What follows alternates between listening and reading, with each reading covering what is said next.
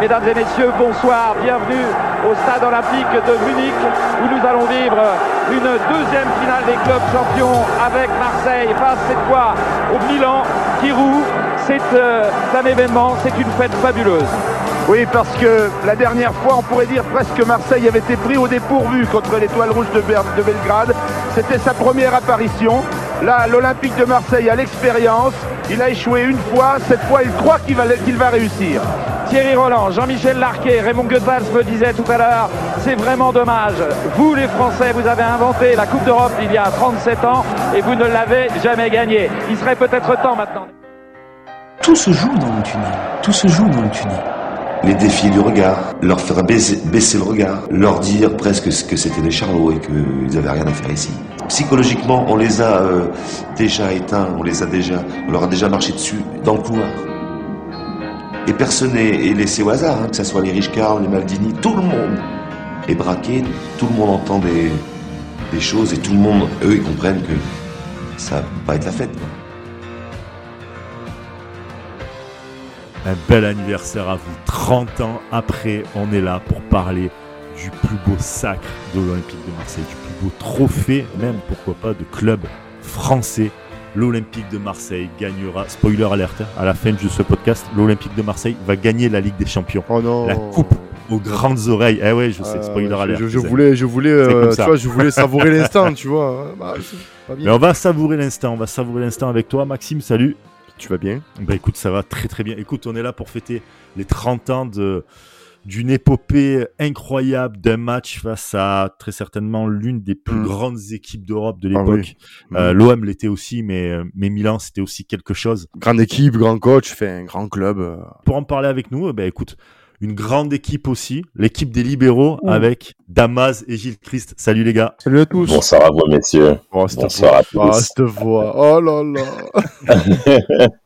Ravi d'être parmi vous pour euh, le plus grand club de France. Exactement. Ah oui, oh c'est clair. Et le plus grand trophée qu'un club français ait remporté jusqu'à aujourd'hui.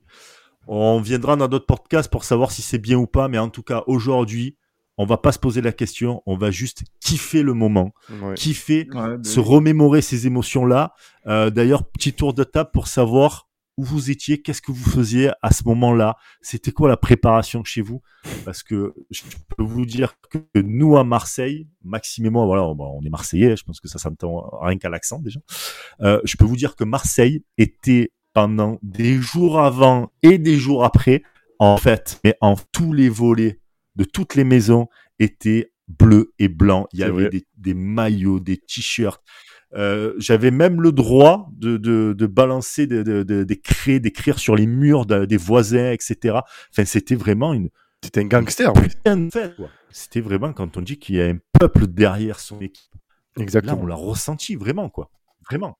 Chris Damas, vous, vous étiez, vous étiez où? Ah, déjà très petit déjà. oui oui oui mais tu dois avoir des souvenirs évidemment. Moi, non mais j'ai pas j'ai pas un an euh, Brice à, ce moment-là. Moi j'ai j'allais dire c'est un, un anniversaire ah ouais, là, tu... les, les, anciens. Nous on a ouais, on, a, nous a des nourrissons. Ah oui clairement là j'ai pas... Ah oui Gilles ouais. J'ai ah pas encore Gilles c'est un nourrisson hein. Ah bah, petit freluqué, petit freluqué. Ouais, bien sûr. Je sais même pas si je sais marcher à ce moment-là, même bah, à peine, euh, tu vois. tu sais au, moins, mettre des têtes comme Boli, j'espère à cet âge-là, quand même. Bon, J'allais dire comme, comme, comme tout, comme tout chérubin de, de, cette, euh, de cet âge-là, j'ai aucun souvenir, mais je, j'ai, on m'a raconté beaucoup de choses, donc j'aurais beaucoup de choses à dire sur le sur le podcast, sur le match, sur la rencontre, le contexte. Mais euh, je pense que oui, non, il y a Damas un peu plus âgé, mais je sais pas s'il a des souvenirs euh, concrètement de. Gilles, je, je, vais te rejoindre là-dessus. Hein. Je suis extrêmement petit, peu concerné par le football, sauf par les cris de mon père au salon, parce qu'il était déjà supporter de l'Olympique de Marseille. Des tontons venaient à la maison regarder les matchs de l'Olympique de Marseille. On venait d'avoir Canal+, donc il y avait quand même un, eh certains émoluments par rapport au football, on sentait que quelque chose se passait. J'étais déjà dans une famille axée sport, où à chaque événement, les gens se mettaient en mouvement pour regarder quelconque événement.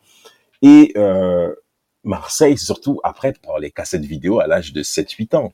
Ah il y avait oui, déjà des, il y avait des enregistrements qui étaient là et la, le cassette VHS, c'était le, le support majeur avant nos histoires de, de, de, de YouTube. De YouTube, de DVD, tout ça qui sont arrivés. Oui, oui, oui, après Oui, tout ça, ça. Après, d'abord, c'est la cassette vidéo. Ah ouais, la On a cassette, tous- ça, oui. On a tous une sensibilité pour cet appareil qui échappe à bon nombre de jeunes auditeurs et auditrices qui nous écoutent. Mais croyez-moi, cet appareil est Oh éternel dans nos cœurs à nous tous. Ah oui, clairement. C'était- notre meilleur ami. Ouais, oui, ouais, j'allais C'était dire, notre oui. meilleur ami, clairement. Ah, cl- clairement, mais parce que euh, c'est c'est vrai que ça, ça nous est venu après. Moi, cette finale-là, je l'ai vue en entier. C'était peut-être, je pense, l'une des premières cassettes vidéo de foot que j'ai euh, pu voir. Euh, J'avais quoi? 7 ans? Été 99 donc euh, je, je l'ai vu j'ai vu cette cette finale et euh, on va dire que ça faisait partie de ces rares cassettes vidéo que par exemple je retrouvais chez chacun de mes oncles Mm. qui euh, su- suivaient le, le football en plus de celle de France Oh, que oui. 98 Ouais, j'allais te dire, en plus des, des Ah yeux, oui. des yeux dans les bleus. ouais. Ah Ouais, exactement. C'est le même schéma. Soit c'était les yeux dans Mm. les bleus, soit c'était euh, Marseille-Milan 93, soit c'était la finale de la Coupe du Monde 98. Et pour ceux qui étaient un petit peu plus supporters, ben, c'était euh, ben, j'allais dire les vidéos de, de Jean-Pierre Papin, moi qui m'ont amené à l'O- à l'Olympique de Marseille les plus beaux buts.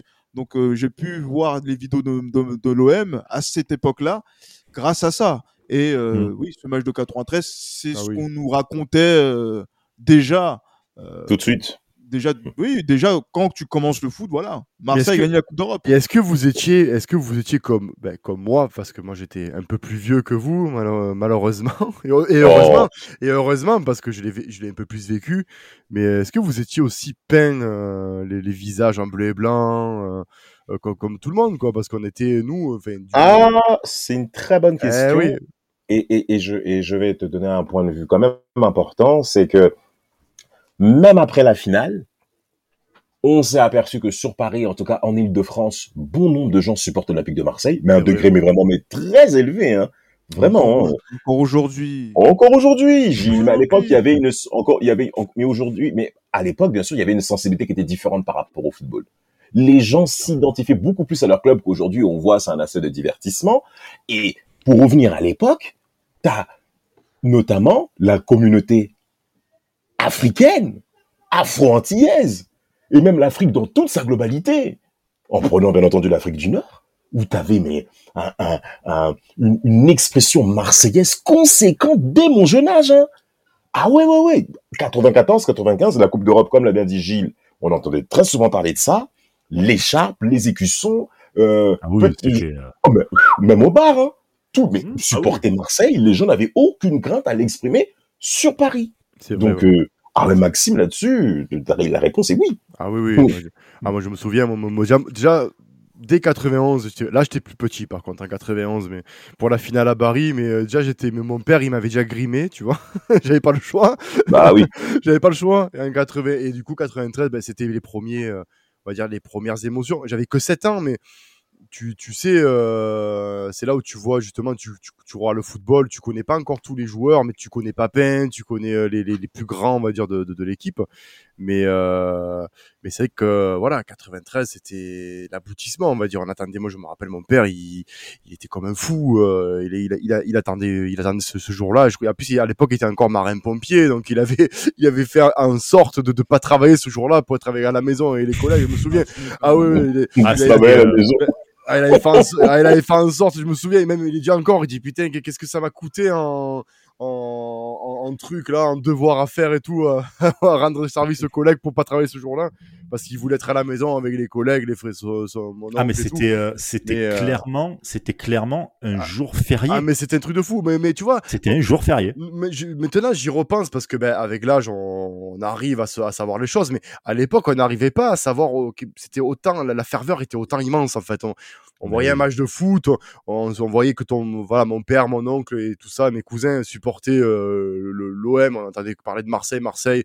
Donc on- naturellement, on va supporter l'Olympique de Marseille, mais c'est pas comme maintenant, tu vois. Et je regrette d'ailleurs que on, on fête les 30 ans et pas les, par exemple les deux ans d'une victoire ou les ou les 10 ans d'une victoire parce que ça manque, tu vois, ce, ce- cette ferveur là, surtout à Marseille.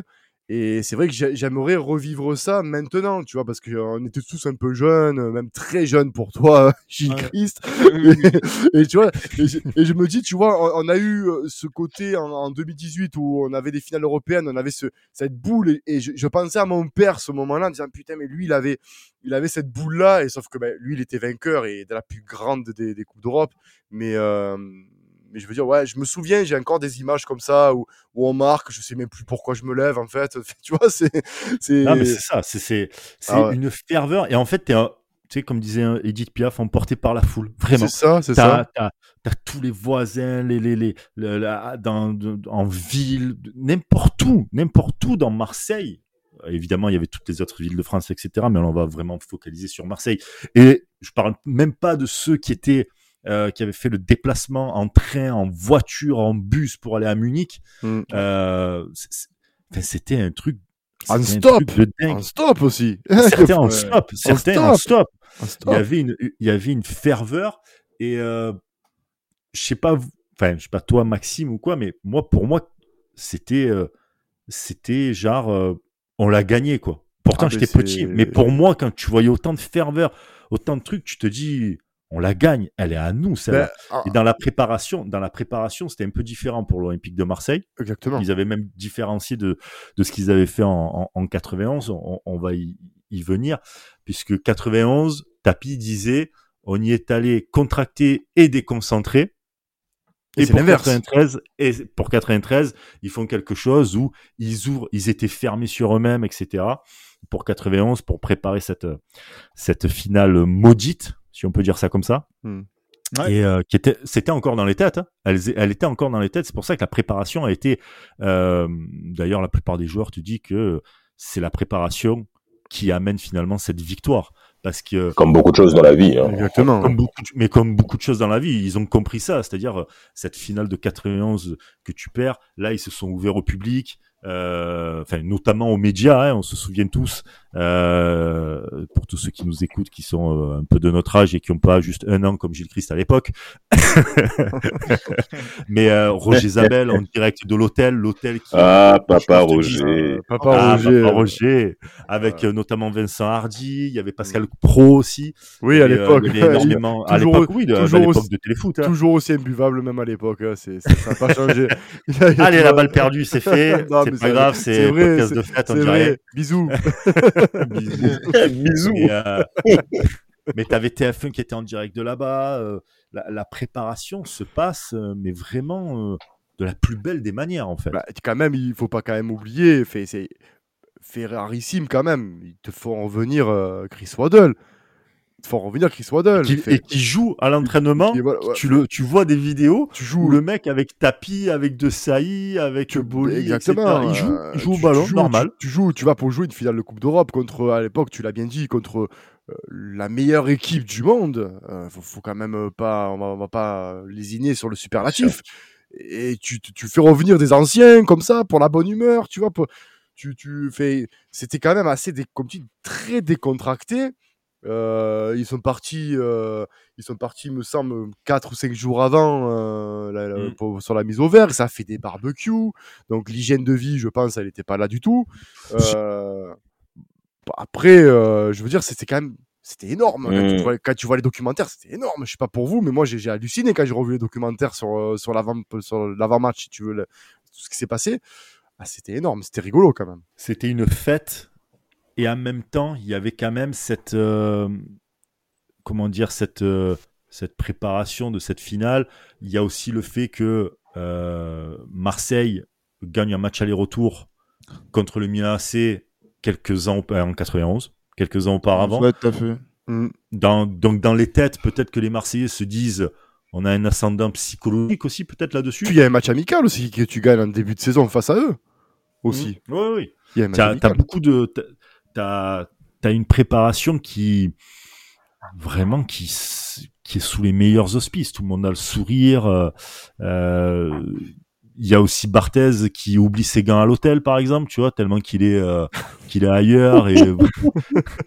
Ah, Non, mais lui, ah, mais Barthez, lui, Barthez, on va en parler dans le match parce que enfin, Ah, mais- ça, euh, Ah, mais lui, c'est. beaucoup, euh, beaucoup parlent de Boli et à juste titre, hein, attention, mais s'il y en a un homme dans le match, pour moi, c'est Barthez. Mais ça, et on, on il, a, et il avait 21 ans, quoi. Donc c'est. Ouais, 21 c'est- ans. Voilà, Comme Boxich, Voilà, 21 donc- ans. donc c'est c'est quand même. euh, putain, il fait vieux alors, Boxich, parce que je pensais qu'il avait un peu plus. Mais, mais, mais euh, ouais, Barthez, c'était magnifique. T'imagines, vous imaginez, je sais pas, euh, vous jouez une finale de Coupe d'Europe, vous êtes gardien de but, le, votre seul truc à penser, c'est les gants, tu les oublies quand même. Donc après, c'est. c'est- quand même, euh, ça démontre bien le, le, le, le degré de ce personnage euh, qui, qui, qui, qui, mais qui a toujours répondu présent dans les matchs clés et Ah oui. ça a commencé déjà en 93 déjà. Oui, Il faut quand même signaler. Il faut que déjà quand même signaler. Alors, quand on parle de matchs clés, ça, je parle bien de cette saison 92-93. Hein. N'oublions pas que Barthez passe Oui. devant Pascal Olmeta dans la Ouais. hiérarchie. Bien sûr. Hein? Exactement. C'est- Et mais, mais après, ouais. Olmeta Ouais. s'incline très vite euh, devant. Enfin, il s'in- il s'incline euh, rapidement en, en disant que, ben voilà, en voyant le mec à l'entraînement, il sait à qui il a affaire. Alors que. Il sait. il bien sûr qu'il sait. Il est pas mauvais. que- hein. Bien, bien Hmm. sûr. Mais alors que Olmeta, c'est le gardien qui était là à Bari. Bon, euh, il y a certains. Moi, je me rappelle, moi, mes, mes, mes oncles, il y en a certains qui lui ont reproché de n'avoir rien arrêté euh, au but. Il n'y a, il y a, pas- il y a pas que tes ongles, les miens aussi, mon père aussi, t'inquiète, il y a beaucoup. Non, mais Ouais. ils abusent. Ah, Ils abusent. au but. C'est abusé Mais- quand même. Mais, ouais. c'est- mais c'est c'est vrai que c'est Ouais, sévère. mais bon. Mais quand même, c'est quand même c'est un gardien qui, c'est le gardien de l'OM depuis, euh, je crois, deux saisons. Et, euh, et, et j'allais dire, sur- oui, c'est Ouais. ça. Et donc du coup, tu, tu te poses la question. Ben, c'est pas, pas quelqu'un qui arrive de, de Toulouse euh, avec euh, tout ce que ça implique euh, en termes de niveau, en termes d'exigence, qui va lui prendre la place. Et pourtant, Bien sûr. Et pourtant, euh, Jean Fernandez, oui, il a eu l'œil de de- d'avoir euh, pu euh, sélectionner ce, ce, ce gardien et et, et, euh, en plus qui vient de la Détroit et qui monte et qui après derrière prend la place pour devenir le gardien euh, qui va jouer la finale de, de, de Munich. C'est euh, Face voilà. au Il- il- Milan, il- et face à une équipe euh, avec une expérience extraordinaire Ah ben par oui. rapport à l'OM. T'as des joueurs, euh, des Van Basten, Ballon d'Or, des ouais ouais, tu tu, tu... c'est costaud quand même. Non, mais c'est très simple, comme vous l'avez bien dit, messieurs. On a affaire à la meilleure équipe du monde, Oui. avec, euh, un, avec un parcours exceptionnel en championnat, où je crois qu'ils n'ont qu'une seule défaite. Ils ont fait presque 50 matchs sans défaite, 20 buts marqués en Ligue des Champions avant cette finale contre un seul encaissé. oui, c'est ça exactement. Dieu. Ah, Que des victoires. Que des victoires. Ils ne sont là que pour gagner Fabio Capello, qui est, qui a, qui a mis une machine en route, sans compter que Fabio Capello reprenait la route de Arrigo Sacchi, hein. Euh, donc, Oui, c'est pour oui, dire à sûr. tel point que on a affaire à un coach qui a pris la mesure de ce club, a, a réussi à amener une nouvelle dynamique dans une équipe qui gagnait sans lui. Hein, c'est pour vous placer le niveau où était euh, Don Fabio. Et euh, un homme qu'on va forcément évoquer au cours de ce podcast, tout ça c'est l'œuvre de Il Cavaliere, San- Silvio Berlusconi. Ah, mais- eh oui, Me- eh oui. Me- Monsieur Soirée Boum Boum. Non, non, non, non. Ouais, Avant pas que ça, ça, mais très, très euh, avant, Ça avant tout après. ça, ou peut, c'est peu, ouais, peut-être qu'il le faisait avant, très certainement. Oh, c'est pas mais C'est Oh, pas faux. oh pas. Mais Mais- il y avait pas que, il y avait pas, franchement, il faut, il faut aussi rétablir une vérité en termes de dirigeants italiens Ah de oui. l'époque. Il y avait pas que lui et il y avait aussi dans des clubs qui étaient bien plus sérieux Bien sûr. Mm. qui- et qui, et Oui. qui venaient, qui venaient ici à Paris pour, euh, bon, voilà. Ah, Oui, bien mais- sûr. mais- il Ouais, ouais, rien. on va dire, on, on va dire qu'il savait s'amuser dans des endroits où il connaissait. Voilà. Exactement. Exactement. Mais malgré tout, c'est quand même, c'est quand même un président Ah, qui euh, monte classe. une équipe. En fait, il y a quand même un parallèle entre l'OM et, et Milan, c'est-à-dire que tu as deux présidents euh, charismatiques, Ah oui. euh, deux présidents qui sont des entrepreneurs aussi, euh, qui sont dans la politique, À succès. à et à succès, euh, et qui euh, qui ont le même schéma, si on puis, si je puis dire, c'est-à-dire le meilleur, toujours le meilleur, avec un management très euh, très dur. Euh, Très présent, surtout. Très présent. Très pré- parce que ouais, très dur parce que très présent. On en parlera d'ailleurs dans, Ah, Pour, juste ta- après pour dans la- Berlusconi, je suis un peu moins d'accord parce qu'il est moins, beaucoup moins interventionniste que Bernard Tapie. En fait, cet interventionniste dont tu parles, Gilles, est arrivé surtout après. Au début, il a voulu faire la même chose avec Saki. Saki lui a dit laisse. Et oui, je t'assure, il les appelle à Ah 6 heures oui, du matin. Oui, Oui, oui, clairement, tout, oui. Ça, ça, arrivait Oui, oui. après, effectivement, avec euh, justement euh, euh, dans, dans, dans, dans de, dans de nouvelles générations, mais c'est vrai que par rapport, pas non, pas forcément parce que j'avais pas forcément en tête que ça, mais euh, c'est vrai que, que Silvio Berlusconi, Ouais, bon, moins il avait, vrai. il avait, on va dire, voilà, à Milan, c'était, euh, il prenait l'hélicoptère pour venir Mais au oui. centre d'entraînement, venir euh, saluer de Baresi, Tassotti, Maldini et, À midi. À, à- à midi et voilà il parle que à Baresi et après avec le reste oui. un petit mot terminé c'est euh, Il alors que rentre. Tapi, alors Ça que su- Tapi, c'est autre chose c'est Oui, vous oui, il savez était- Ça suffit, Ouais. ça, ça suffit. C'est, tu vois, ça, on a deux, comme tu dis, deux approches. La classe à l'italienne, l'autre il arrive. Imagine-toi, tu t'entraînes déjà, tu es joueur. Vous êtes joueur là. Il y a ton président, il se pose à Milanello, tu vois.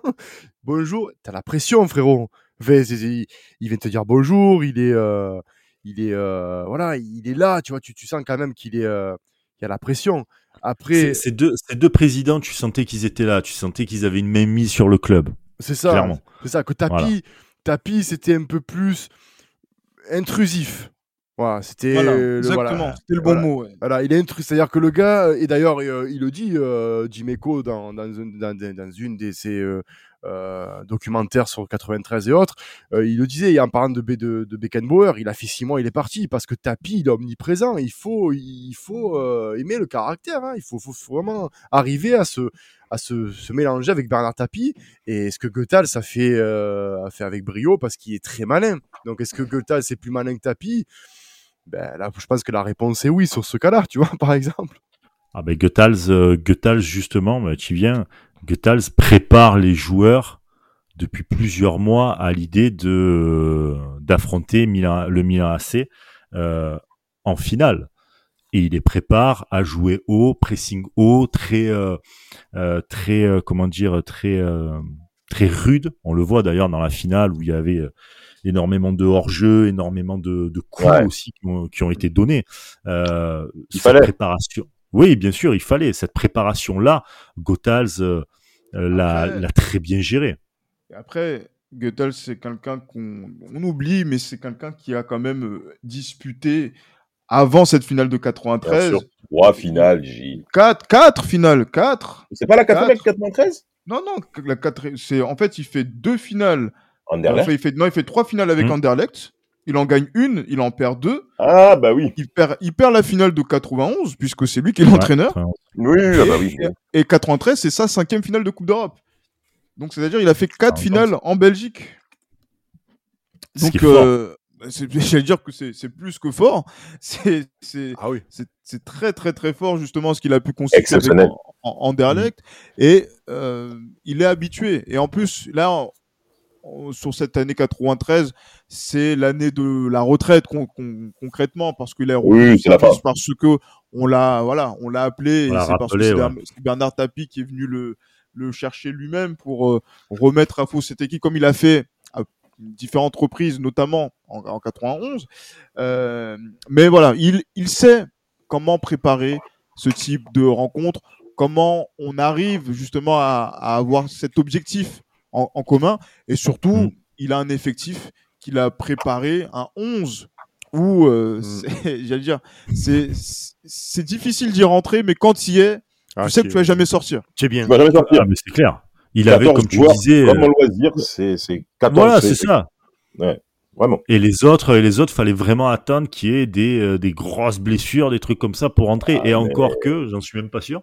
Mais c'était, euh, Eh, eh, bien sûr, Didier Deschamps s'est beaucoup appuyé sur ce genre de modèle, hein, parce que Didier, il est aussi Ah oui. un groupe très restreint. hein. Ça- blessé. Ouais, mais regarde, si tu regardes, voilà, ça gagne, donc bah tu prends des exemples. Euh, Deschamps le disait aussi dans énormément de commentaires que c'était toujours un plaisir de parler football avec euh, avec Gothals Ouais. parce qu'il avait une science assez le sorcier belge. Et il avait surtout Euh, une mémoire d'éléphant, ce mec. Là. Il se rappelait de tout, de toutes Voilà, donc euh, bah, forcément derrière ça te ça te donne aussi des dans ta carrière de, de joueur si tu veux devenir entraîneur et tout, bah tu t'inspires de ce que tu as eu dans tes dans tes clubs forcément et qui ont marché. Donc euh, et ça ça a plutôt bien marché puisque bah, on arrive au match, le ce fameux 26 mai 93 euh, après que Barthez ait oublié ses gants et qu'il ait dormi dans dans le bus pour aller à Munich, ce qui est quand même incroyable. Incroyable. incroyable. Ah, c'est C'est le meilleur. C'est Ah le ouais, meilleur. C'est incroyable. On empêche, on empêche, entends, dans le bus, il s'est passé quand même des dingueries pour y aller. Déjà, c'était méga loin, c'était à plus d'une heure euh, de, de Ouais, du ils, étaient, stade. ils étaient à 30-40 Le stade km. ouais. Voilà, stade olympique de, de Munich. Euh, qui dort, il n'arrivait pas à dormir euh, dans la nuit, tout ça et tout, il dort dans le bus pour y aller, donc une heure, voilà. Euh, T'as Boli et Dimeco qui presque en viennent aux mains parce que t'as euh, Dimeco qui lui brûle un peu le, le journal, etc. et tout, donc euh, ça chamaille, etc. Donc euh, c'est vraiment l'ambiance euh, limite, pas Club Med, mais euh, une bande de potes, vraiment, un, un gros collectif qui arrive donc dans ce stade, dans le stade, euh, dans le stade olympique de, de Munich, ce fameux 26 mai 1993. Euh, il y a évidemment de l'autre côté le Milan AC et on va parler de rapidement de, de, de cette équipe. Le Milan AC qui eux joueront en 4-4-2 euh, avec euh, donc Rossi dans les cages, Tassotti, Costa Curta, Baresi, Maldini. Ah, rien que ça. Ouais, c'est le Hum. mur. Maldi- Ouais, Ouais, ouais, c'est, Ouais. carrément c'est c'est le mur. Donadoni, Albertini, Richkiart, Lantini, Ouais. Van Basten. Ça, il faudra en parler de Van Basten. Parce que Van Basten, euh, quand même, qui est sur une jambe, hein, euh, il fait ce ça, match ouais, sur une jambe. c'est Ah ça. oui. Ouais, diminué Voilà. le Marco. Ah hein. ouais, ouais, dim- diminué depuis, euh, Oh, ouais. depuis, depuis qu'il a, enfin, mois, ah. ouais, 9 mois, j'allais dire, attends, mais parce qu'il y a- c'est parce qu'il y a un, il y a un 7-3 euh, où il marque un quadruplé contre la Fiorentina. Et en fait, au moment, en fait, où il a le ballon d'or, en fait, où il, obtient le ballon d'or, donc fin novembre, début décembre. Ouais, À partir de déjà- là. à ce moment-là, c'est déjà compliqué. Et, le- et Mm. c'est quand comment il fait pour revenir sur cette rencontre, en fait? Wow. Je pense Après, qu'on l'a euh, préparé que pour ça. hein. On l'a préparé, on Ouais, l'a oui. conditionné à ça. Cependant, il n'avait pas les conditions physiques nécessaires pour pouvoir répondre Non. présent. Et tant mieux pour Ah, Marseille. parce que- tant mieux pour Marseille, parce que Marseille aussi, euh, t'avais des- de, de sacrés numéros. Euh, juste le dernier joueur, c'est Massaro, euh, Massaro, qui était donc ouais. aux côtés de, de Van Basten. Et en face, justement, pour euh, euh, comment dire, bien canaliser Van Basten et toute cette équipe, eh ben en face, t'as Barthez, quand même, voilà. Euh, une défense à 3 avec Desailly, Boli, Angloma, Edeli, Dimeco sur les côtés, donc euh, gauche pour euh, Dimeco, droite pour euh, pour Edeli, Deschamps, Sauzé au milieu, voleur, Boxish, co-meilleur, euh, deuxième meilleur buteur de cette euh, Champions League, Ouais, euh, c'est juste derrière Romario. Voilà, juste derrière Romario et Abedi Pelé. Euh, c'est quand même une sacrée équipe quand même que tu as en face. Il y, a- il y a quand même, il y a quand même 7 joueurs à, défense, à vocation défensive. défensive, c'est ce que j'allais dire. c'est- Ah bah oui. C'est, Ah oui. euh, c'est- ah, ah, alors, ce qui me fait rire, c'est que dans les, ils disent qu'ils ne, qu'ils ne craignent pas le Milan AC, mais sur la composition, euh, quand tu vois, il a mis Edeli qui est milieu de terrain, était la foutue arrière droit, Sauzé, Deschamps qui sont de vrais milieux défensifs, euh, purs. voilà. ouais, mais Sauzé, Sauzé, c'est se projeter de l'avant. oui, voilà, le j'allais te, dire, il faut. Ah oui, ah a- oui. Et puis moi, patates, de balle, ouais. Ouais, c'est de vrai que loin. Ah ouais. c'est vrai que, c'est vrai que Ça Sauzé, débloque des situations. C'est vrai que Sauzé à cette époque-là est, euh, est un peu le box-to-box, enfin, le 8, le 8 Bien sûr, moderne c'est de maintenant, tu vois. C'est, Bien sûr, bien voilà. sûr, mais, mais, complètement. mais je veux dire, il a, il a très rapidement, après, euh, avec le temps, euh, devenu défenseur central. Donc, c'est pas quelqu'un qui, qui est dans le dribble et tout, tu vois. Mais c'est vrai Mm. que très rugueux. Fait, c'est... On est une équipe rugueuse, hein, Olympique de Marseille. euh, C'est... Ouais, mais Complètement. Ah oui. tu montes, en fait, tu montes ton équipe Parce que- assez haute Parce que et tu bétonnes. Ouais, parce que Edeli, il faut pas quand même oublier qu'Edeli à Nantes, il était craint, Edeli à Nantes. hein. C'était, tu, tu le recrutes, euh, Tapi il a dit parce que j'ai pas envie que tu me casses mes joueurs. Sur l'anecdote avec Edeli. Ah, Edeli, c'est c'était- c'est un peu ça. ouais. C'était pas un poète aussi, donc je veux dire, on a là t'as. Dimeco côté gauche, c'était pas c'est pas un poète comme on le sait tous, parce que je pense qu'on a tous connu les tacles à la Dimeco, Ah, il fait mal. Hein. il fait très mal. Euh, Ah oui. Angloma, Boli, De Sailly, c'est pas des stratèges non plus, hein, attention, attention, attention les zigotos, hein, c'est c'est oh, c'est dur sur l'homme, hein. on perd Moser, mais derrière. euh, on a des garçons comme de, comme de Sailly qui font bien le job. Non, on a une équipe, on a une équipe de voyous. Effe- effe- Effectivement, et ça fait asseoir, euh, un- j'allais dire, un, un Bernard Casoni qui était capitaine la saison précédente. Vous Tout à fait. imaginez, tu imagines Ouais, c'est, donc c'est à dire qu'en fait, pour pouvoir rentrer dans ce 11 là, euh, quand t'es en défense et que c'est vrai que t'as cette euh, voilà, donc cette charnière centrale euh, avec Boli, De Sailly et, et Angloma, ah, l'élégant et moustachu Jocelyn Angloma. euh, faut pas oublier. On n'oublie pas, on n'oublie pas. Quel swag. Ouais. Vas-y. Termine, je t'en prie, je t'en prie, Gilles. Non, mais c'est c'est vrai que à, à ce niveau, euh, on est aussi sur des joueurs qui euh, potentiellement sont en équipe de France ou sinon en sont aux portes hein, pour euh, Ah oui, chacun d'entre eux. Donc euh, absolument. ça ne ça ne rigole pas euh, du côté de de, de Marseille Euh, et on sent aussi que quand même il y a on a parlé de, de cette préparation, mais il y a aussi ce vécu, cette expérience, ces expériences de la Coupe d'Europe Européenne, des années, bien pré- sûr. des années précédentes que certains d'entre eux maîtrisent aujourd'hui, et, et Poli plus que les plus que les autres, hein, puisqu'on se souvient tous de ces larmes d'il y a deux ans. Ah oui, de Boli. Les ouais, larmes de. Boli, Basile, bien sûr, des Bien larmes sûr. très fortes. Ah oui. A Un mot sur cette composition 93, j'aimerais quand même signaler euh, le, le duo d'attaque qui Ah oui. compose cette équipe marseillaise avec Voller et Alain Boxic qui remplace bah, deux joueurs importants de la saison 92 en parlant de Ah Jean-Pierre oui. Papin qui, est- qui a quitté Marseille, qui était A je dirais, bah, bien sûr, qui était le joueur emblématique de cet OM sous tapis, et Mhm. Chris Waddle aussi qui part, était 92 également, hein, qui quitte euh, les bords de la Canebière. Papin, c'est le Et- projet. C'était le projet. C'était le projet 86, Papin. Euh, la- complètement, c'était la tête, euh, la, la- la- la- voilà, la, figure, comme je l'ai dit, de, de, de ce projet tapis qui lui a dit, ben, en reprenant à été 86, comme Berlusconi aussi de l'autre On côté a des besoin de toi. Ouais. Eh ben, voilà. On a besoin Donc, de euh, toi. Reviens, voilà. Et, et, et ce duo, euh, Voleur et Alain Bocic vont faire un gros travail au niveau du pressing. Déjà, au cours de toute cette saison 92-93, ils ne restent pas exclusivement sur la pointe d'attaque. Ils balaient tout l'ensemble euh, bah, de- du front d'attaque marseillais. Ils ont pu évoluer ensemble et en scorant de manière euh, très intéressante, notamment pour Boxic en championnat. Et derrière, on, de- bah, mais vraiment, les, Quel les débuts but pas faciles à mettre, hein, début pas facile à mettre non plus, Ouais, ouais. hein, franchement. Pourtant, il a pas l'air forcément très fin techniquement parlant, mais il a une très très grande agilité euh, devant les buts. Et, euh, et, et, et comment oublier notre Aveti Pelé, hein, qui, qui, qui, qui- qui est le, le, le, le- le feu follet de, de, de cette attaque marseillaise, le meneur de jeu de cette équipe marseillaise. Ouais, clairement. Carrément. Mais, Ah. mais, mais, là- mais là, mais là qui est placé euh, Sous euh, couloir, par- par- dans, le, dans le couloir justement pour pouvoir Couloir. marquer euh, Maldini. c'est incroyable. Ah, Ah oui, non, mais c'est.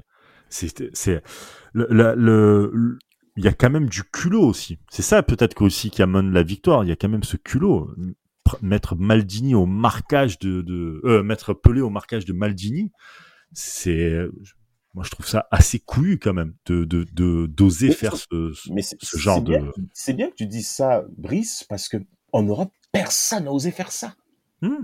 Et pourquoi personne n'a osé faire ça? Parce que le Milan AC a un tel impact psychologique sur le reste du continent que, allez, je pense comme un combat de Mike Tyson, son adversaire perd 30 à 40% de ses moyens. Seul, ah, Ouais. bien sûr, seul l'Olympique de Marseille se permettait de faire front à ce Mm. Milan AC là, et on a vu ben, les, les Marseillais, même dans le tunnel qui va leur permettre de- de rentrer sur la pelouse en se disant on, on, sait qu'on va faire front et qu'on peut gagner. Rien ne peut nous résister ce soir-là. C'est facile de parler après 30 ans après, bien sûr, mais Eric Dimeco euh, se permettait de dire on savait qu'on allait les boire, ces mecs. Ouais, parce qu'en fait, il- justement, il disait, notamment dans le tunnel, où euh, très souvent, il y avait des matchs qui se gagnaient dans le tunnel, ne serait-ce qu'au regard.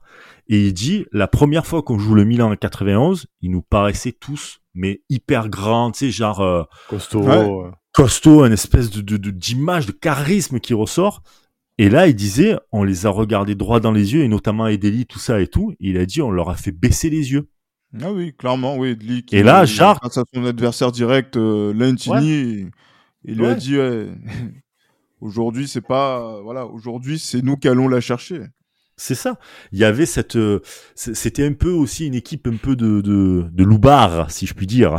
bah, c'était Et, un euh, groupe. C'était un groupe. C'était un groupe. Ah, c'était un groupe de- et les mecs quand ils regardent, et puis oh, fa- fallait aller se les, fallait aller se les farcir les les Boli, les De Sailly, Ah, euh, mais c'est surtout. euh, les Jiméco. Oui, mais c'est surtout y aller, hein. en, face, tu, tu, tu es obligé de faire comme ça. C'est c'est euh, dans tout sport collectif où euh, où tu as un affrontement comme ça, que ce soit au rugby ou, ou au foot, euh, ça se joue dans les dans les tunnels, le regard, l'intimidation et tu peux et des fois tu as des équipes euh, comme le le Milan AC euh, qui est la meilleure équipe du monde à l'époque, qui est le, le rouleau compresseur mondial euh, au niveau du football, la référence même, parce que le, calcio aussi à cette époque-là était une référence mondiale. Euh, ben, tu n'avais pas d'autre choix. Si tu les regardes pas comme ça, si tu tu prends pas la mesure de ces joueurs-là, mais tu perds 5-0. Et d'ailleurs, le bouillon qu'on se prend les 20 premières minutes du match, qu'on va peut-être y revenir, c'est la force mentale qu'on a pour, rester dans le match. Pour... Alors que euh, Deschamps le dit, il est cramé, il est cramé complet mais c'est, ça se joue au tunnel tout ça. C'est mental. C'est, tu as regardé des matchs dans les yeux, tu as regardé des, des, des rendez-vous compte, des Barési, tous ces gens-là. Des Richard, des Van Basten. Non mais même, tu t'imagines, tu as affaire à un groupe en face, ils sont grands, ils sont costauds, c'est rugueux parce que pour nos auditeurs plus jeunes qui nous écoutent, le championnat italien déjà c'est pas un championnat tendre mais à cette époque-là c'est pas du tout c'est un championnat de tueurs il, faut, il fallait vraiment s'imaginer quand même euh, sortir du calcio c'était un truc de fou et, euh, et quand tu t'appelles Milan AC et que tu, es cette équipe-là ben il faut il faut te regarder dans les yeux. Tu es obligé. Sinon tu perds. De toute façon tu perds. Tu perds. Et Barthez lui l'a compris puisque justement t'en parles ces 20 premières minutes sont absolument dingue. C'est-à-dire que l'OM euh, accule sur les, sous les, euh, sous les actions euh, milanaises, malgré ce, ce pressing, malgré cette agressivité. Euh, Milan reste quand même Milan et on tombe, il tombe du moins sur un Barthez héroïque. Il n'y a pas Barthez, t'as un 4-0 à l'aise. Franchement, il ah te fait quatre arrêts. On a, j'ai encore re-regardé le match. Euh, je me le fais quasiment toutes les, toutes les années, moi, perso, ce match. oui, le match est fini. Le, match, est terminé. Le match est fini. Tu as un Barthez des grands soirs. Ah, oui, bien sûr. Mais en plus, moi, c'est le commentaire de, de Thierry Roland sur, sur TF1 qui, euh, avec euh, Larquet qui, qui disent bah, que Barthez sauve la maison. parce que, parce que sur, même sur, voilà, sur l'action, où Van Basten fait son contrôle euh, orienté frappe dans, dans la, dans la gauche. mais je me dis, mais quand on connaît Marco Van Basten, son passif, son pédigré, euh, son statut de triple ballon d'or, ballon d'or en titre et euh, son vécu en Coupe d'Europe, l'action qu'il y a là, sortir l'arrêt, c'est quand même c'est incroyable. Et c'est vrai que dans cette rencontre là, euh, même si c'est Van Basten sur une jambe, il est clairement au-dessus. Moi, j'ai vu des matchs de Marco Van Basten, que ce soit avec les Pays-Bas ou avec le, Milan. C'est un joueur qui a, même s'il est, il est diminué, il est sur une, il a de l'avance sur son temps, sur ses adversaires. Et sur cette rencontre, il a cette avance-là euh, dans ces 20 premières minutes là dont on est en train de parler. Ah oui. Et franchement, euh, c'est les, les, les, Milanais, ils peuvent s'estimer vraiment, je dirais pas malchanceux, mais ils ont raté, une, ils ont raté leur chance. Ils ont, ils ont raté leur chance, mais ah ils doivent se dire que si on n'a pas marqué sur les, dans, dans les 20 premières minutes, à un moment donné, ça va finir par rentrer.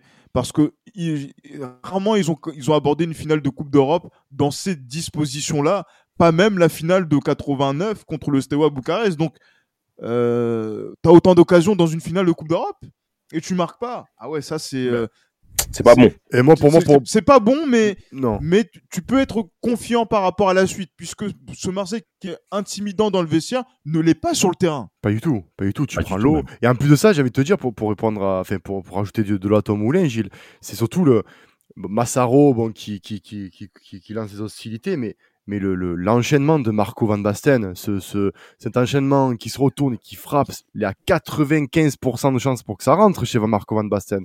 Il tombe sur un Barthez qui te l'arrête de la jambe en plus, un tel un handballeur, tu vois. Ah oui. Euh, euh, je veux dire, je pense que là, psychologiquement, psychologiquement, chez les Milanais, tu, tu prends un coup parce que Massaro qui bute, Tassotti qui bute, je crois à un moment donné sur la sur la tête, si je ne m'abuse, la, mmh. la tête elle finit que que tu vois que ou c'est Massaro, j'oublie, euh, qui à un moment donné un des deux met une tête et la tête finit tranquillement second poteau. Il a euh, oh, Barthez, voilà. Ah oui, voilà. Donc tu vois, elle finit tra... Donc tu vois, Barthez il accompagne mais sans stress et nous, enfin nous tu es là, tu te dis, mais c'est pas possible, ça veut pas rentrer. Mais toi, tu es Milanais à ce moment-là, tu fais, mais ça ne rentrera jamais. Ça ne rentrera jamais parce que même là, ça rentre pas. Et même Marco Van Basten, qui est tri ballon d'or, ce que tu veux, quadruplé contre, voilà, il te fait ce, il te fait cet enchaînement merde parce qu'il est beau l'enchaînement. Attention, il est très beau, Ah oui. très bel enchaînement. Ça rentre pas. Ah, tu, tu, tu te mords le chapeau. Tu te mords le chapeau. De, C'est- tout pris. Ah oui. Mais messieurs, en plus de ce qu'il faut rajouter, c'est également la difficulté qu'avait l'Olympique de Marseille à pouvoir conserver le ballon pendant quelques secondes, voire quelques minutes. C'est en fait une finale d'une grande compétition. C'est vrai qu'il y a les deux surfaces de réparation, les deux surfaces de vérité, défensif, offensif, où on cherche le maximum d'efficacité, ce qui ne sera pas le cas du Milan AC. Mais le reste concernant cette finale, c'est également qu'est-ce qu'on fait avec le ballon? C'est c'est quand même des éléments qui sont très importants à prendre en considération. Et malheureusement, même sur l'ensemble à la rigueur de cette première mi-temps, allez, on peut dire juste de la zérotième jusqu'à la demi-heure de jeu, c'est très difficile. C'est C'est vraiment difficile. Marseille n'y arrive pas. Ah. Marseille, il y a un mur, il y a le mur milanais qui est en face. Le mur est, est, est Ouais. infranchissable, même pour voleur ou boxiche qui, qui jouent des coudes. hein. Ils jouent des coudes, les mecs, pour y arriver. Mm, Complètement. Et je sais pas si je sais pas si vous avez remarqué, mais en fait, euh, la force de l'OM à ce moment-là, c'est que l'OM ne recule pas. L'OM ne recule pas, et c'est d'ailleurs pour ça que tu tiens les Milanais, parce que les Milanais ont, ont- sont habitués à jouer contre les équipes qui reculent. Ils sont, Mm. ils sont très à l'aise avec ça, hein, de, de jouer contre des blocs bas. Là, le, le- le Marseille ne recule pas. Statiquement, tiens, tiens en place, même si tu prends le bouillon 20 minutes, parce que tu as quand même la fine fleur du football de l'époque, donc c'est normal que tu prennes un peu le bouillon, parce que voilà, c'est quand même pas des, des, peintres que tu as en face. Mais euh, toi, tu recules pas. Tu as quand même des occasions. Et tu as l'impression que le match se joue sur 30 mètres. C'est le milieu de terrain, en fait. Ça se joue C'est ça. C'est une espèce de ping-pong. euh, Exactement. Parce qu'il y a Voleur qui a des occasions, Alain, Alain Boxic qui a des occasions, parce que même si on prend le bouillon, on a quand même quelques occasions où euh, Sébastien Rossi fait quand même des arrêts aussi pas mal. Euh, Oui, mais pas là te dire comme Non, par non, non, exemple pas- non, Barthez, tu vois. Voilà, non, non, non, ouais. non, mais carrément pas. Mais il y a, il y a deux contres où. euh, Gentil, c'est voilà. bien, mais c'est gentil. oui, mais il y a deux contres où, à l'inverse, Euh, Alain Boxic, euh, on l'a dit en préambule, il ratait rarement devant les cages. Et Mhm. c'est des actions comme ça que, justement, euh, face au but, perd aussi fait l'arrêt qu'il faut aussi. Donc, c'est vraiment une bataille. J'ai envie de te dire, on, on- on morfle 20 minutes, mais derrière, on ne lâche rien. Et chaque contre, euh, chaque ballon, euh, chaque ballon haut est, est exploitable. Parce que, Ah oui. comme on l'a dit, on a des Rudy voleurs. C'est des- c'est- c'est pareil, qui, qui connaît aussi le championnat italien, euh, un de ces joueurs de la Roma, notamment, mais euh, qui, qui, qui joue des coudes. On le voit. Euh, si vous faites un focus, chers auditeurs, sur voleur, sur, sur ce match-là, ouais. c'est- c'est c'est impressionnant les courses qu'il fait, même à vide, les coups de coude qu'il donne à, à Costa Curta et à, à tout ça. Non, mais c'est impressionnant. Exact- exactement. C'est impressionnant. 33 ans passés. Mais bien sûr, mais c'était une consigne de, mais c'était une consigne de Bernard Tapie. Merci, euh, Brice. Tuer, de tuer Barisi. Complètement, il faut l'abattre. C'est, c'est le cerf dominant, c'est, Courir. Non, mais c'est ça, c'est- Oui, tu le non, fais vraiment, courir.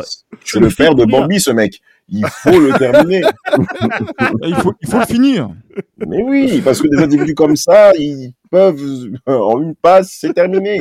Ils ont un Terminé. tel leadership, euh, il a une telle ascendance, Fa- Fa- Mm. Franco Baresi. C'est- bien qu'on fasse ce genre de podcast pour revenir également sur des joueurs emblématiques. C'est vrai, c'est vrai. Années 80, fin années 90, voire même mi-années 90. Oui. On parle, et le Milan AC, c'est une véritable institution. Ah oui. Hein, et, et, et, et, Ba- et Baresi est clairement l'incarnation, je dirais même physique sur le terrain de ce que est le Milan AC. Donc c'est tout à fait compréhensible et c'est un bon œil de la part de Bernard Tapie d'insister sur le nombre de courses. Qu'il faut faire. Effectivement. Oui, Gilles, vas-y. Et, Gilles. et- et- et justement, il y a un truc aussi qu'il faut qu'il faut dire et que Bernard Tapie avait compris avec euh, euh, avec Goethals, c'est que dans ces matchs-là, vous savez, à l'époque, on n'avait pas tout cet équipage qu'il y avait autour des arbitres. Il y avait trois arbitres. Il y avait l'arbitre central et ses deux assistants. Et il disait, Bernard Tapie, que le quatrième assistant, c'est Franco Baresi. Donc, c'est-à-dire que quand il lève la main et qu'il demande leur jeu, il a leur jeu. Même s'il n'y a pas hors jeu, parce que, en fait, les arbitres ont, con- enfin, c'est pas qu'inconsciemment, ils ont confiance en Marco, en Franco Baresi, parce que c'est, c'est cette aura, c'est l'un des plus grands défenseurs de l'histoire euh, du sûr. football italien qui est là, même si Football tout court, Gilles. Ouais, euh, football tout court. Ouais, mais après, moi, je vais toujours, je vais pas commencer à faire le révisionniste ici, mais j'ai un, défenseur qui est devant lui, mais qui, qui n'est plus de Ah, ce monde. Donc- Chiria Oui, voilà, donc de, de la Juve, ça fera Voilà. plaisir à, Gaetano? Arreda. Exactement, à, à Reda. Mais voilà, Franco Baresi, c'est euh, l'un des plus grands défenseurs d'histoire du football. Sa réputation n'est plus à faire. Et c'est vrai que Oui. ce côté intimidant, et même, par exemple, dans les duels, il, y a, il peut avoir deux mètres de retard sur vous au moment où le ballon part. Au moment où il arrive, normalement, dans vos pieds, il est déjà en avance parce qu'il Mais anticipe oui, tout. Donc, Il anticipe, ouais. donc, euh, c'est- c'est- donc, c'est-à-dire mettre une stratégie sur sa tête et mettre une stratégie aussi sur Maldini, comme on l'a dit tout à l'heure par rapport à Pelé. En fait, c'est contrer les attaques du Milan en passant par leur défense. Ce, Bah qui, oui. est, ce qui est un peu paradoxal, mais qui est intéressant de, de voir parce que c'est comme ça que tu peux les empêcher de jouer, puisque c'est une formidable organisation défensive, ce Milan. Ah, c'est, euh, bah, de toute façon, c'est un, un magnifique héritage de, de Saki là-dessus, notamment, et, et, et on l'a vu dans ce match-là où ça a été euh, extrêmement, extrêmement compliqué. Et il a fallu, il a fallu un, un coup de pied arrêté pour transpercer cette, euh, cette défense et, et, euh, et, et- ce gardien et prendre l'avantage quelques minutes, on va dire, avant cette, euh, avant la mi-temps et, euh, et rentrer, euh, rentrer au vestiaire en se disant, euh, putain, elle est à nous, quoi. Elle est Bah, à nous. Brice, par rapport à, à- à- aux, aux joueurs qu'on va forcément évoquer, il faut qu'on Eh parle oui. également du profil Basile Boli. Qu'est-il dans le paysage marseillais? Il vient d'Auxerre, ok? Bernard Tapie l'avait en effet euh, piqué dans son orgueil par rapport à son profil de footballeur. Il arrive à l'Olympique de Marseille et il s'intègre très rapidement à, à- à la personnalité émotionnelle de cette ville. Ah, totalement. Lui, il a compris ce que c'était Marseille. se, mais complètement, il va se mouvoir sûr. complètement dans l'image marseillaise. Jusqu'au point, est-ce qu'un jour mon père, euh, euh, chauffeur euh, qu'il est aujourd'hui, avait croisé Basile Boli dans une voiture à Paris Ils ont parlé pendant des heures. C'est ces deux individus qui ont pratiquement... C'est la même génération. Mais, mon, mais mon père est rentré à la maison en étant émerveillé d'avoir croisé papa, papa Basile. Et, et, et, et ce qui est important à signaler, c'est que la finale de Barry, comme vous l'avez dit, messieurs, il a été extrêmement touché par rapport à ça. Et je pense que ces pleurs-là ont vraiment marqué les Marseillais en se disant que là, on a affaire à quelqu'un qui a compris qui nous sommes et qui a été blessé dans son orgueil, qui a été touché. Il, il est au- à fond dans le cœur marseillais. Boli clairement. dira même, pour vous laisser, avant de vous laisser la parole, quand on touche à Marseille, à Marseille, on me touche moi. Et ça, pour tous les Marseillais, jusqu'à la fin des temps, oh là là, c'est marqué. C'est, c'est, c'est, c'est, c'est marqué au fer rouge. Personne ne pourra enlever ça. Et le moment où il met ce fameux but, il faut qu'on parle bien entendu des temps de la blessure. Là, je laisse la parole, les gars, parce Voilà, que la, Boli va pas bien. justement. Non, Boli Boli ne n'est pas bien physiquement. Non, Boli n'est pas bien physiquement, mais euh, comme disaient certains joueurs, si Boli euh, s'était fait une fracture ou quoi, on l'aurait sorti, mais il était hors de question de sortir pour un petit coup qu'il a reçu. Pas, pas, pas Basile Boli. Basile Boli ne peut pas sortir sur un coup parce qu'il en reçoit dans sa carrière, il en a reçu 10 000 comme ça, des coups. Tu vois, il y a pas, c'est que, et, et, et Tapi le disait que c'était psychologique. Bah, D'ailleurs, psy- Tapi dans les tribunes disait euh, quand il s'est blessé, voilà, et qu'il était Ah oui, au et Toki. que, et que tout le board disait euh, il faut sortir et tu ne le sors pas, tu le sors pas, tu le sors Vous pas. ne le sortez pas. Et il marque Ouais. après quoi, il marque juste après. Il donc, marque euh, après. Et Tapi, euh, Tapi notamment dans le dans bah, le documentaire de Basile Boli qui s'appelle euh, l'histoire d'un but, euh, euh, dira, euh, je pense que c'est à cause de moi que tu marques parce que tu m'en veux. Il ouais, il y, a- ça. y y y a aussi, mais après c'est vrai qu'il y a aussi des joueurs qui se sont mobilisés. Papa Rudy Voleur aussi qui a, qui a dit ouais non tu Ah, oui. Rudy- Et puis euh, Rudy Voleur, quand il s'énerve, euh, ouais, Exactement. Et il lui dit pas euh, avec euh, en étant un grand démocrate, il lui dit euh, Oui. C'est un- Allemand quoi. Donc, oui voilà. Ah non, non, là, là, c'était, euh, mais bien sûr. ben, mais parce t- on, avait besoin, on oui. avait besoin de Boli, on avait besoin de cette, je vais un peu exagérer, mais cette âme marseillaise, cette âme de guerrier. Clairement, on Ben, avait besoin d'un mec comme lui. Ben, Rudy Voleur, c'est, c'est, c'est- comme je dis, c'est un Allemand, champion du monde 90, le papa. euh, Enfin, il a une carrière, il, le, le, le gars, fait, ça sort du calcio, comme je l'ai dit, euh, meilleur championnat du monde à l'époque. Le, le gars, quand tu parles avec lui, il, il le disait, d'ailleurs, ils le disent dans les documentaires, ils disent, oh, il, il se branchait, ils rigolaient entre eux, et il arrivait à un moment donné pour calmer tout le monde, il fait, oh, champion du monde, moi. Donc voilà, le mec, tu vois, il rugueux, 33 ans.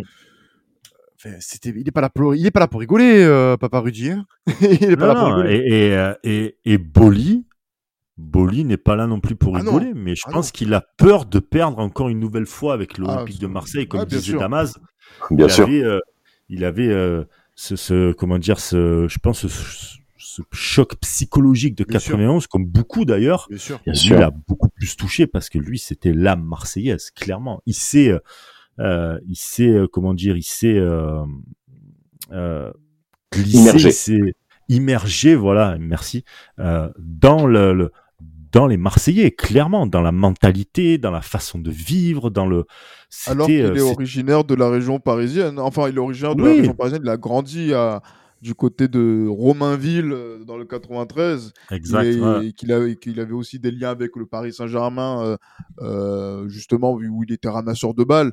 Mais Mhm. voilà, quand tu signes à l'Olympique de Marseille et que tu épouses la, la, la, la mentalité marseillaise de l'époque, voilà, Ah, tu comprends rapidement Tout que bénef pour toi.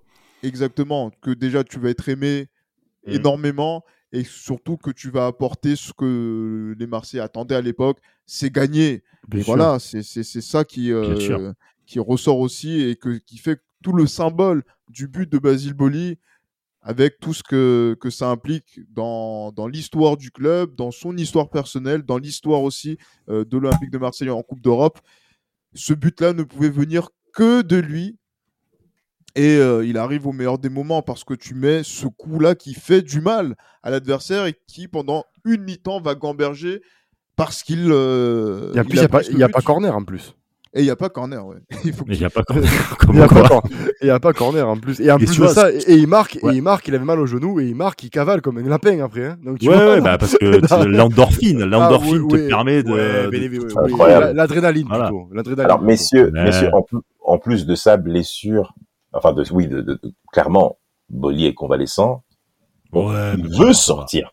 Oui, il veut sortir. Gotals pense en effet à un changement. Et t'as Bernard Tapie qui réagit immédiatement par le talkie-walkie. Nous Ah oui. sommes au début des années 90. hein, je pense aux jeunes auditeurs. Ah, WhatsApp. C'est quoi un talkie-walkie? Non, non, non, non, vous inquiétez pas. Ça fonctionne. Et euh, Tapi dit immédiatement, non, non, non, non, non, tu ne bouges pas. Il ne bouge pas. Il ouvre les grands yeux, je te l'interdis. Alors vraiment, Gotels, là, qui était, qui a fait plusieurs fois preuve de têtuesse envers Bernard, euh, papa Bernard, pardon, euh, là, d'un coup, va l'écouter. Et euh, bien lui en a pris, parce que cette ouverture du score, Basile Boulier a les yeux fermés quand il met la tête. C'est ça. Ouais. Il a Mais les yeux fermés. Elle est, Oui, elle oui. est, euh, Au premier cette, poteau. Ouais, cette, euh, cette photo du but, Oh. elle représente, elle représente tout, tout l'histoire de Marseille. La puissance, la beauté, l'émotion, le, le, le droit au but, quoi. Même les yeux fermés. Putain, mais on y va, quoi. On, on met la tête avec tout ce qu'on a, on met la tête pour marquer le droit au but, clairement. Oh, c'est beau ce que tu dis, moi. Oh, Non, mais c'est vrai, mais la, la photo, la photo est dingue. Quand tu regardes la photo, elle représente toute l'identité de Marseille Ah oui. et, et du notamment du Marseille de tapis, Mm. clairement. Elle, euh, elle est, elle est, euh, elle est symbolique pour euh, pour tout et c'est bien pour ça qu'elle tourne. C'est pas parce que c'est juste un but de la, de la tête en 93.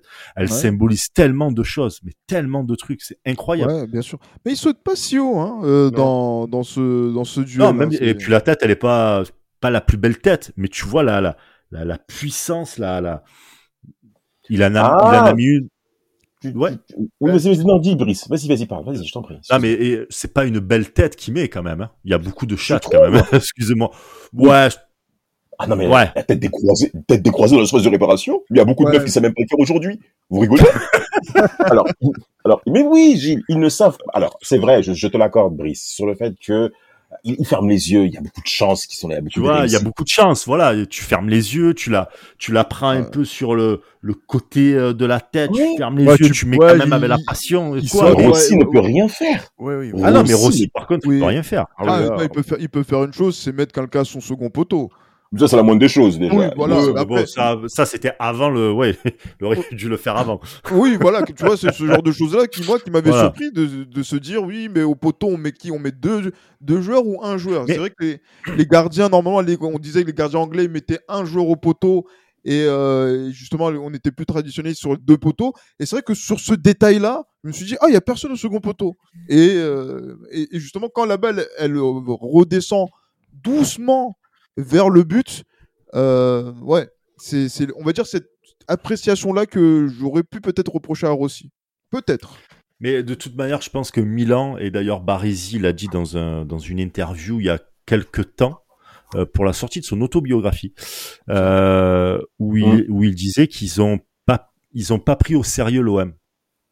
Il le dit dans le dans l'interview où ils- ils ont et c'est vraiment leur plus gros défaut en fait, c'est de pas avoir pris trop euh, plus, au sérieux que ça l'Olympique de Marseille. Ils sont arrivés avec beaucoup de certitude et puis ils ont joué sans euh, sans voir qu'il y avait cette euh, ce truc en plus, c'est-à-dire cette hargne en plus marseillaise. Et il le dit et je pense que Rossi sur ce but-là, tu vois, il met pas le deuxième, bon genre c'est bon quoi, on a des mecs, on a Maldini, on a Barisi, etc. Ça va le faire. Il y a peut-être aussi ce côté un peu, un peu, euh, comment dire, un peu d'égo en disant c'est bon, on a les on a les joueurs qu'il faut pour pas mettre le deuxième, euh, le joueur au deuxième poteau quoi. En tout cas, je, je le pense comme ça. Ouais, après, moi, je vois plutôt que c'est une équipe. euh, ouais, ils ont- moi, je pense pas aient pas. Ouais, alors peut-être qu'ils disent ça maintenant, après, euh, 30 ans après, mais ils les ont quand même pris au sérieux parce que les 20 premières minutes, quand même, on n'est on n'est pas là. Et, euh, et je pense que si le Milan AC, comme on pense tous, hein, met les occasions, ne serait-ce même que deux occasions sur les cinq, Ouais, il y a c'est- deux- terminé. il y a- voilà, il y a- c'est Ouais. terminé à 2-0 et ils jouent avec nous, tu vois. Alors peut-être que l'histoire aurait voulu qu'on remonte, parce que si, si l'OM doit gagner ce soir-là, on aurait remonté comme, euh, comme l'a fait euh, Liverpool face au Milan AC quelques années plus tard. Mais, euh, mais je veux dire, euh, non, moi je pense que plutôt ça, mentalement ils étaient au fond. Et peut-être que là, oui, justement, peut-être qu'il y a eu euh, un peu un problème d'orgueil où tu mets personne au second poteau parce que tu as quand même euh, des joueurs comme Reichgard qui était au, qui était au marquage de Boli notamment. Tu as, des, Costa Curta, tu as des Maldini, tu as des Baresi qui sont des grands, grands monsieur de taille euh, euh, avant d'être des grands monsieur de, du football. Et pas, je pas, pas, pas, pas Baresi. Pas Barisi. ouais.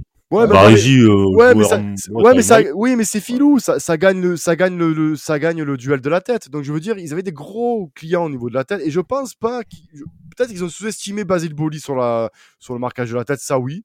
Quoique quand on voit quand même la photo, ils sont quand même au combat, tu vois. Mais le- c'est vrai que Gilles a raison, ce second poteau, il doit y- avoir personne, il doit y avoir quelqu'un. Mais bon, tant mieux pour nous.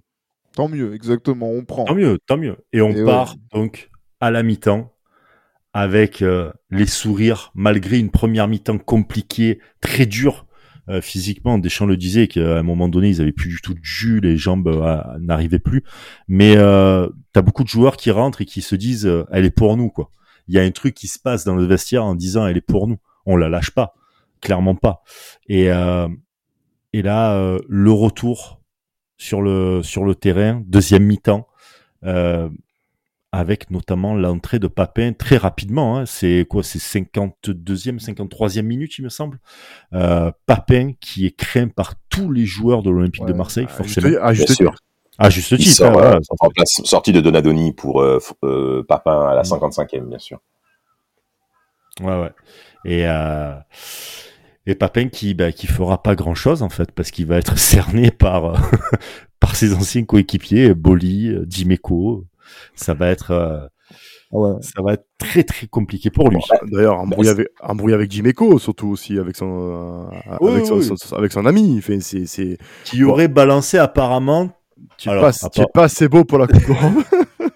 t'es pas assez beau pour la gagner. Ce qui est quand même, même horrible. On, Ah, on a rigole là comme ça, mais putain, c'est horrible. Mais quand bon, même. quand même, il y, a- il y a un geste de Jean-Pierre Papin sur, euh, sur, sur Barthez quand même qui est dangereux. euh, donc, euh, et puis, co- comme le dit si bien Jiméco, comme le dit si bien euh, ben, tous les joueurs que tu peux interviewer de cette époque-là, c'était une équipe quand même avec une solidarité exceptionnelle et tu touchais pas, tu touchais pas un ami.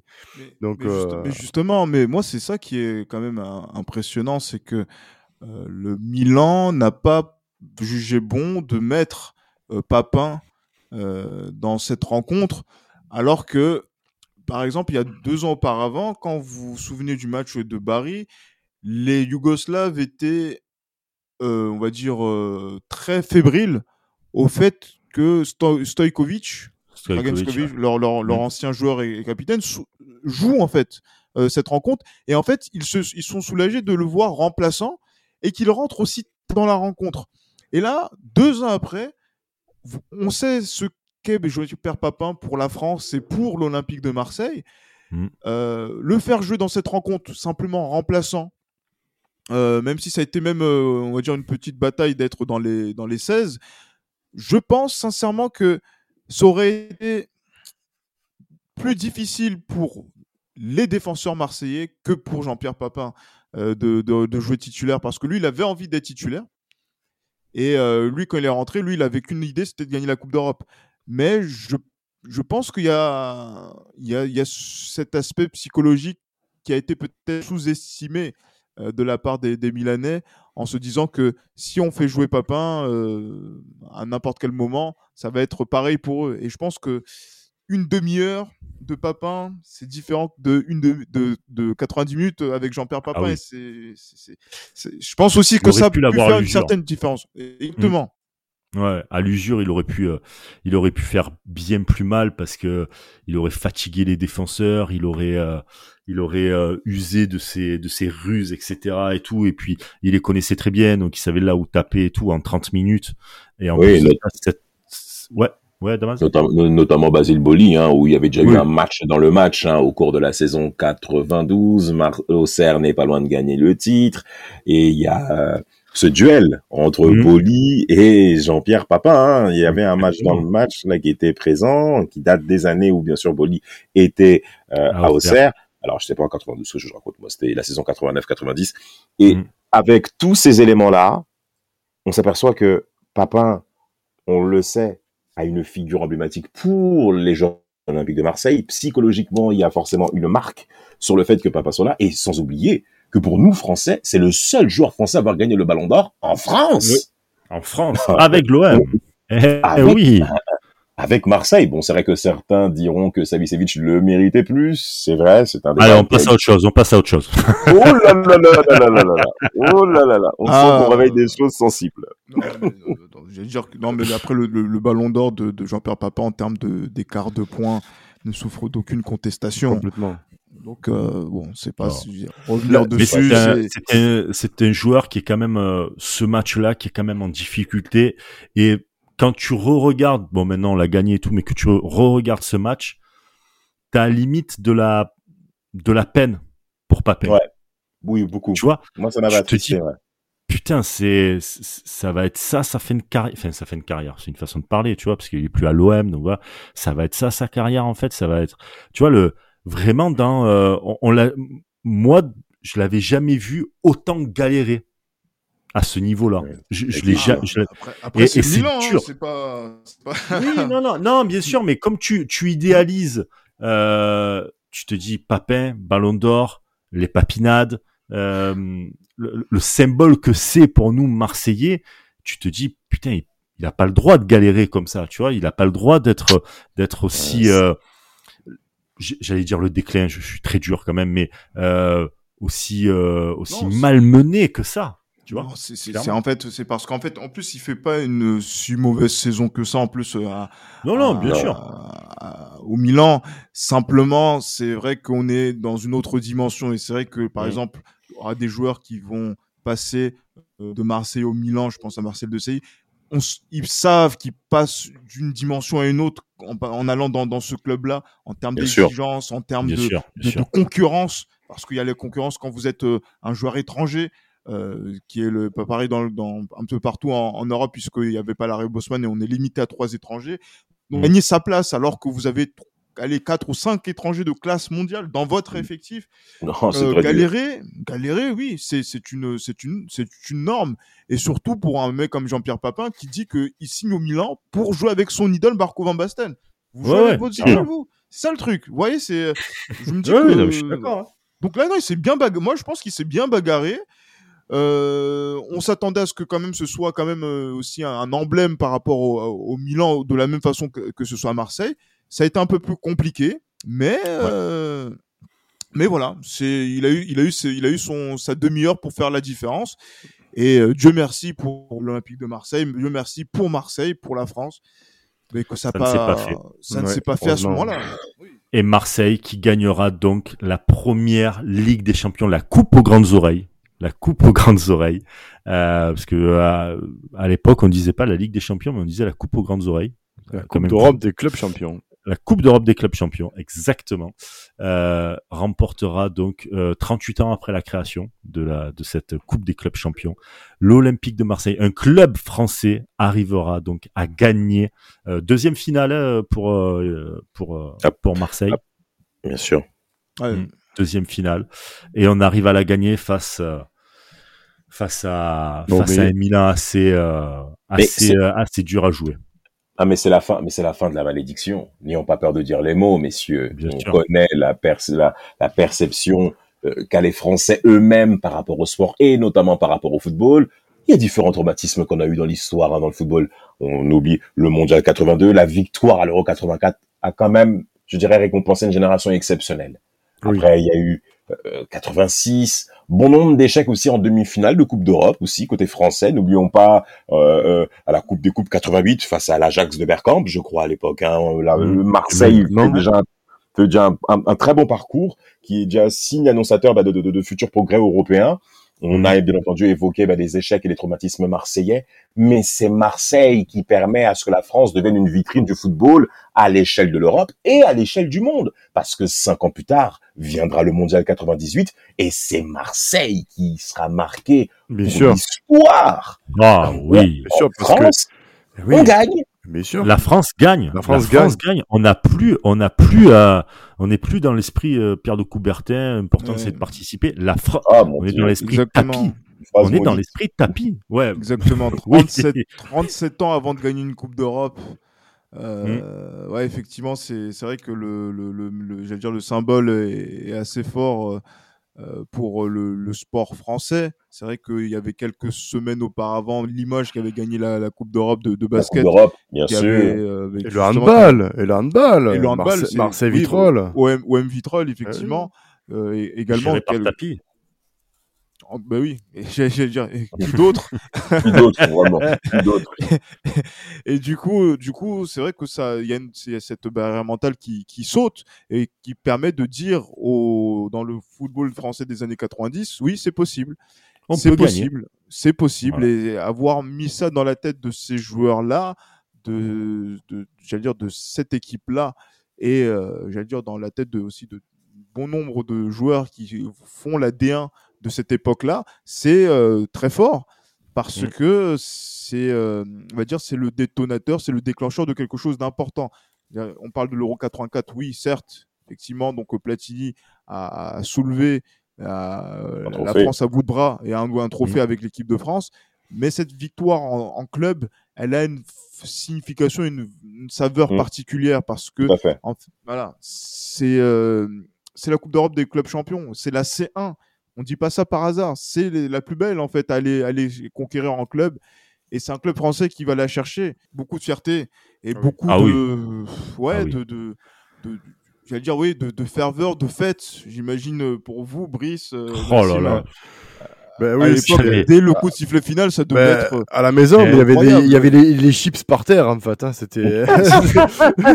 C'était. Mais moi, j'ai, moi, j'ai pas dormi jusqu'à 5 heures du mat. hein. Ah, oh, C'est-à-dire c'est- que le lendemain, moi, le lendemain, j'étais fracassé, mais j'avais le droit de pas dormir. Après, On, a- euh, on avait le droit d'aller dans le lotissement, de s'amuser jusqu'à pas d'heure, lancer les, Mais après, comme je les Comme je les. disais, laisse on a- nous on avait 7 ans euh, avec Brice, donc c'est vrai que, euh, enfin, pour ma part, on, on prenait pas encore, fait, pour ma part, on prenait pas encore toute la mesure de ce qui se passait, mais on était content que nos parents nous donnent des, des, des, des, des- nous enlèvent les interdits, tu sais.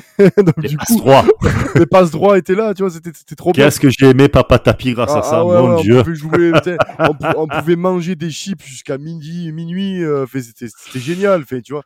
Mais, mais ouais, non, et, et c'est bien plus tard, comme tu l'as dit. C'est après euh, la Coupe du Monde, quand il y a eu cette victoire, qu'on est retourné en arrière parce que ben, on je comprenais un peu plus le football. Et, du coup, ben, j'ai revécu, on va dire, tout ça bien plus tard. Et non, c'était, génial. Et même quand on voit les images de l'ancien Marseille, l'ancien Vélodrome, tout ça, tout ça, c'est, c'est, génial. Fait, euh, euh, le, le bus, le bus bleu électrique marseillais, fait, c'est con, hein, mais les, les mecs étaient dessus, tu vois, donc c'était, c'était trop bien. Ah ouais, Maxou, c'est comme ça. C'est, c'est Marseille qui gagne et, et, et c'est nous qui sommes, euh, qui sommes au sommet, au toit de l'Europe. Tous les Marseillais étaient sur le toit de l'Europe. Tous les fans de l'Olympique de Marseille étaient sur le toit de l'Europe et, et c'est un putain de souvenir. J'avais, on avait 7 ans, toi, Maxime? Exactement. Maxime, et- et- voilà.